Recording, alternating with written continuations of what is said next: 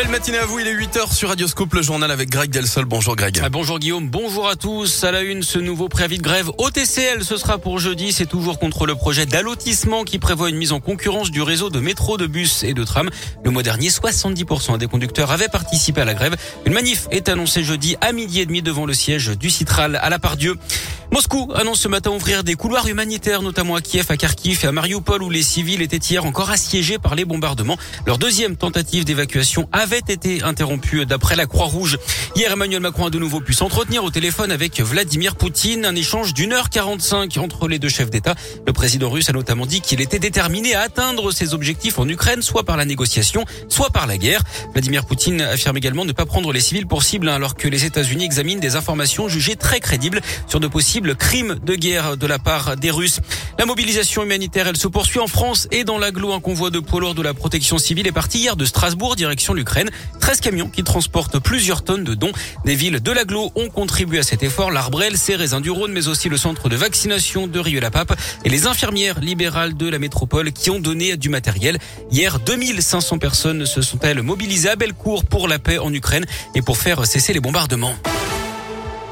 Une grande collecte de sang organisée aujourd'hui et demain. Ça se passe au Palais de la Bourse, au Cordelier, dans le deuxième arrondissement. Les stocks sont au plus bas. Le FS lance des appels régulièrement. Et pour vous donner un peu plus de courage, sachez que la collation sera assurée par les toques blanches. Attention, le passe vaccinal est obligatoire pour entrer au Palais de la Bourse. Dernier arrêt pour le train de l'égalité. Après avoir sillonné la France, ce train pas comme les autres est de retour à Paris aujourd'hui à bord des expositions et des conférences sur l'égalité entre les hommes et les femmes réparties dans les six wagons totalement relookés.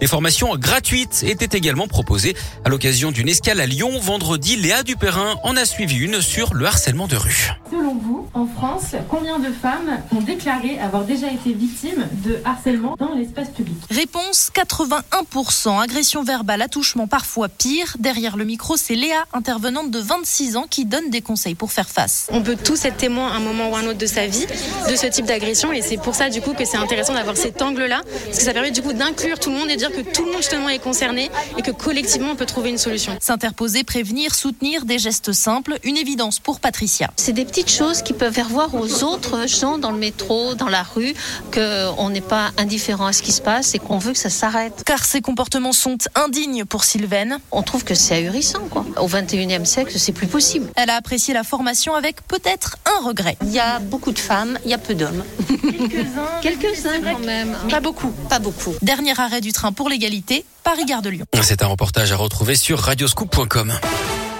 En tennis, c'est une chinoise qui s'impose à l'Open sixième sens. Shuai Zhang a mis fin à la superbe aventure de l'Ukrainienne Diana Yastremska qui avait fui les combats en Ukraine avec sa sœur juste avant d'arriver à Lyon.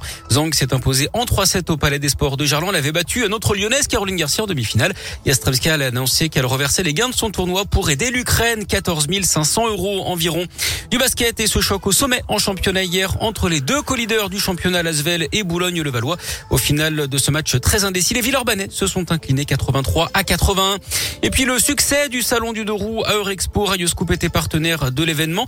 75 000 visiteurs cette année, c'est 3 000 de plus qu'en 2020. On vous rappelle que l'an dernier, l'édition avait été organisée en virtuel hein, à cause de la pandémie.